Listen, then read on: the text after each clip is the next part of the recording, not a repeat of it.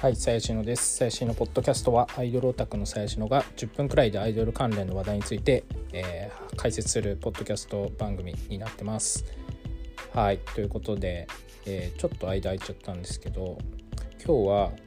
Only One というあのサービスの話をしようかなと思うんですけど、えー Only One 何かっていうと、あの Only Five っていう、えー、もともとサービスがありまして、まあ、オンリーファイブは名前の通り5枚の写真をあのアイドルとかが販売できるサービスなんですけど、まあ、それの派生サービスというか形で、えーオンリーワンというサービスが出てましてで、まあ、名前の通り、えー、と1個の、まあ、私物をオークション形式で、えー落とせるあのサイトというかサービスなんですけれども、えー今日からですねあの実質運用が始まったようであの、まあ、僕とかがよく見てるフリークっていう事務所のアイドルまあ他の人たちもやってるんでしょうけど、まあ、主にその辺が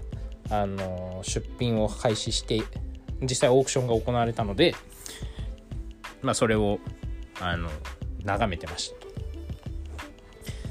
た。でですねあのまあ当然こういうものには批判がつきものなんですけれども、まあ、やっぱりオタクの中ではいやなんか私物をオークション形式で釣り上げるって、まあ、どうなのみたいなあの、まあ、意見は当然ツイッター上ではあの目につきましたと。まあそれは、まあ、気持ち的にはわかるという感じなんですけれどもまあねあのー別になんかまあ昔からある話というかアイドルグッズが、まあ、オークションサイトで高値で売られるっていうのはまあ別に今に始まった話じゃないのでまあ別にまあ買いたい人が 入札した人が入札すればそれで OK っていう話ではあるんですけれどもまあねこうやって大々的にやられちゃうと要はなんかまあ今までだったらまあ例えば、ね、昔だったらハロプロのアイドルとかの、まあ、グッズがヤフオクとかで高く売られてたりしたんですけど、まあ、今回このオンリーワンっていうサービスの場合、まあえーまあ、基本はもうそのアイドル、まあ、今のところですけどアイドル限定ですし、まあ、特にそのフリークっていう、まあ、そこそこ人数のいる事務所が、まあ、一斉に始めたところで結構話題に、えーなったという経緯がございますと。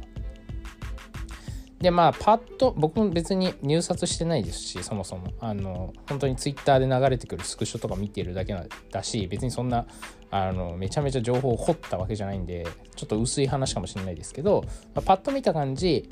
えー、とネコプランの世良幸乃さんの金ブレが、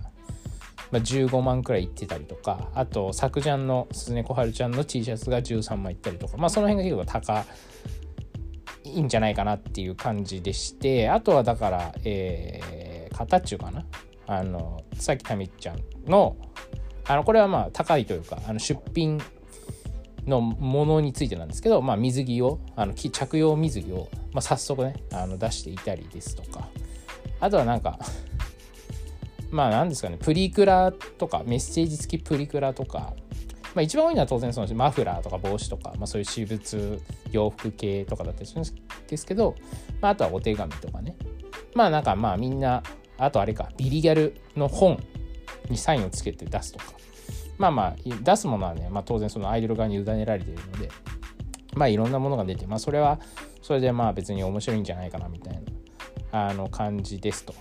でねやっぱこのオンリーワンに対する、まあ、オタクの意見もいいんですけど、まあ、アイドル側の意見も、まあ、当然あって、まあ、そんな大々的にはつぶやいてないし、あの、つぶやいた直後に追記ししてる子もいたんですけど、まあ、ちょっとその、まあ、批判とまではいかないけども、まあ、こういうのどうなんだろうね、みたいな、あの、つぶやきとか、まあ、あとは、だから、本音かどうかはわからないけども、まあ、そのオタクの負担が、みたいな、大きいとか、まあ、これにお金使われるくらいだったら、まあ、実際現場に来てもらった方がいいよみたいな。あのの、まあ、アイドル側がツイートしてるのを、まあ、チラチラ見見たりしましたのであの、まあ、アイドルにとっても、まあ、多少複雑な感じなのかなみたいな気はしてます。多分今日一斉に始めたのはおそらくまあ分かんないですけど、まあ、事務所からあの多分フリーク全部じゃないと思うんですけどあの、まあ、事務所からあのややれっていう通達が来た、まあね、サービスインするから、まあ、みんなでやった方が盛り上がるのであの多分まあみんな何とかしてこう出してるんじゃないかなっていう気がします。まあただ今後についてはまあ多分本人の自由というかあのに任せられるとは思うので、まあ、実際このサービスがねどんどん使われていくかっていうのは結構わからないかなという気はします。えー、まあただですねあの、まあ、こういう時期要は緊急事態宣言出て ま、フリークはライブやってますけど、まあ、ライブしづらい時期ではあるので、まあ、こういうね、在宅コンテンツ。まあ、だからその前回もだからオンリー5、まあ、オンリー5自体は結構前からあるとは思うんですけど、まあ、その前回の緊急事態宣言の時はこう結構オンリー5が、まあ、導入され始めたくらいの、あの時期だった記憶があるので、まあ、そういうね、在宅系のコンテンツを一通り取り揃えておくっていうのは、まあ、まあまあ、いいというか、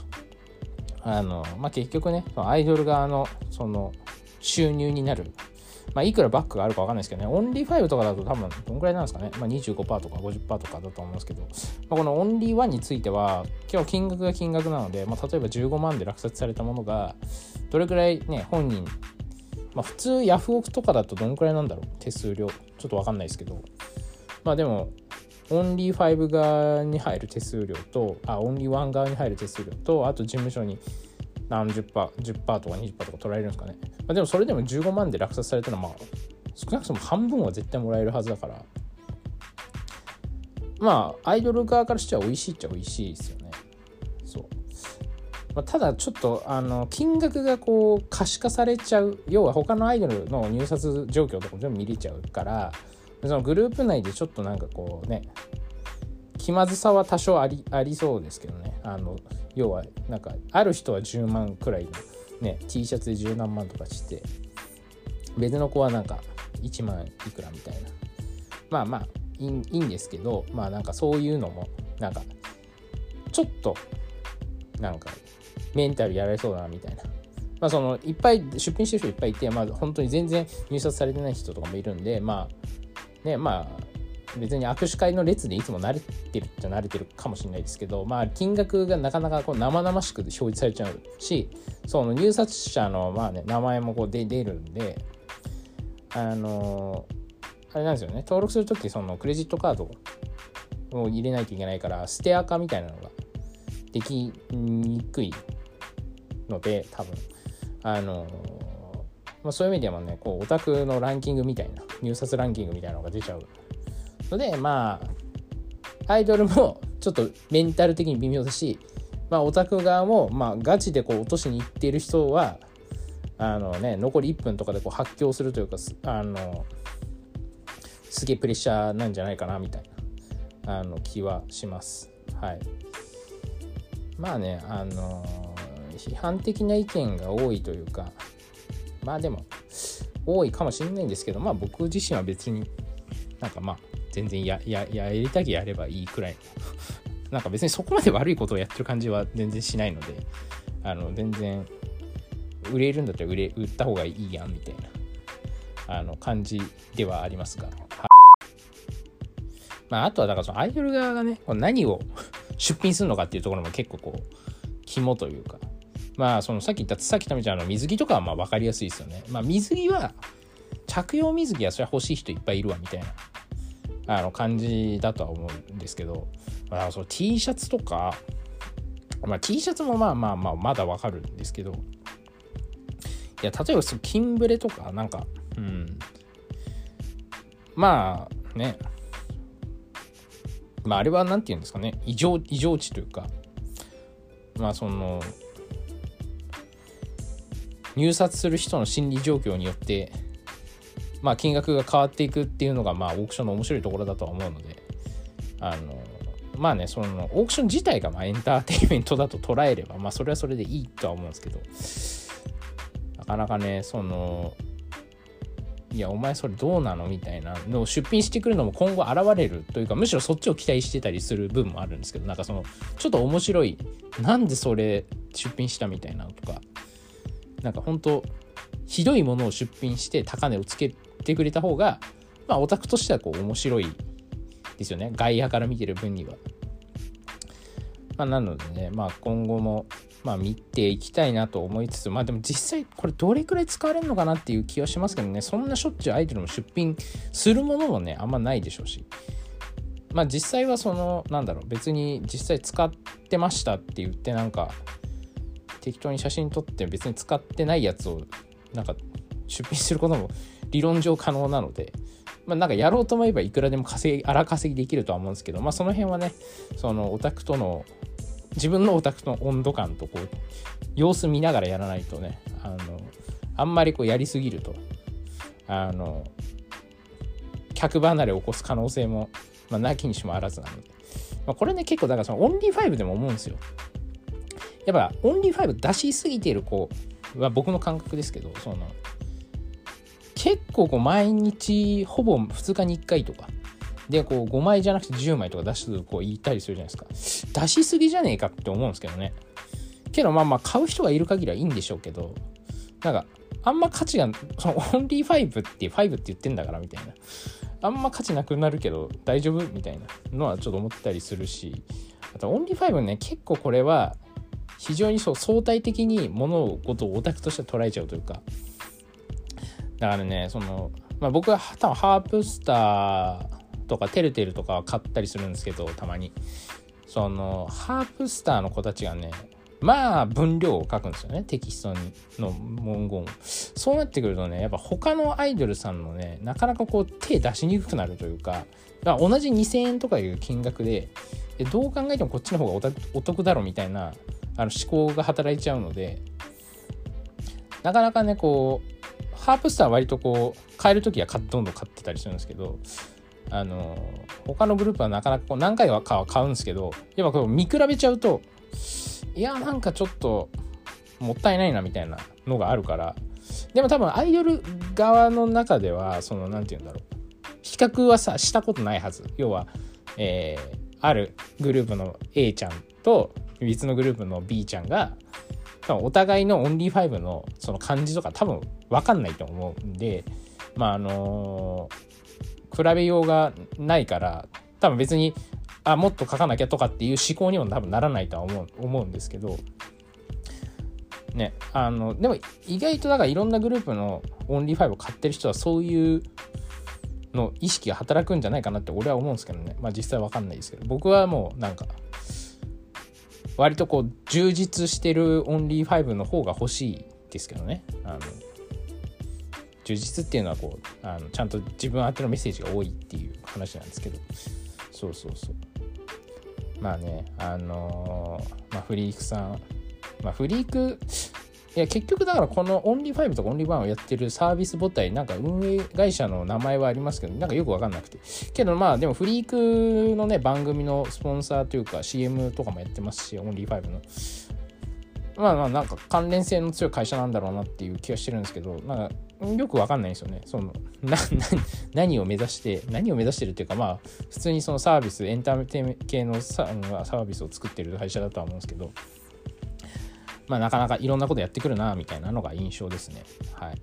そうあと全然なんかなんか脱線しますがあの前澤友作あの元 ZOZO タウンの社長の前澤友作もあの新しい事業として似たようなオンリーファイブと似たようなことをやっててその動画、えー、有名人の動画をえっ、ー、と変える有名人のメッセージ動画を変えるサイトサービスをあの立ち上げますみたいなことをこの間言っててあのツイッターで。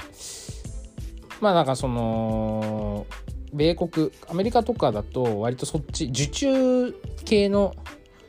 あの Only Five みたいにその限定とかじゃなくて受注系のあのメッセージ動画とか結構あのサービスとして流行っていてあのまあ要は、えーとまあ、あるタレントに対してこういうメッセージが欲しいですって言ったらそのメッセあのタレントとかセレブがあの動画ななんか撮ってくれてそれをあの納品してくれるっていうサービスなんですけど、まあ、そういうの流行っててあの僕なんか Only 5の方が、まあ、なんかそういう受注系のやつをやってくるかなと思ったんですけど意外とこういうオンリーワンみたいなをこのご時世にオークションサイトを出すのねみたいなあの感じだったんで結構びっくりしたんですけどまあねただちょっとあの今日触った感じだとちょっとサーバーが重すぎてオークションサイトとしてはちょっと全然ダメじゃね？みたいな。オークションって要はね、最後の1分とかになるともうめちゃめちゃ入札かかるしあの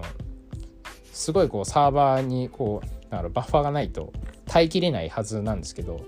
まあうんなんか分かってはいたことだけどなんか Only Five みたいな小さい会社会社がそんないいサーバー用意できんだっけ？みたいな。あのめちゃめちゃ更新かかるし、ね、多分すんごい重くなるはずなんですよ。で、しかも Only Five も同じサーバーに、同じサーバーというか、多分 URL はあの基本一緒だったので、多分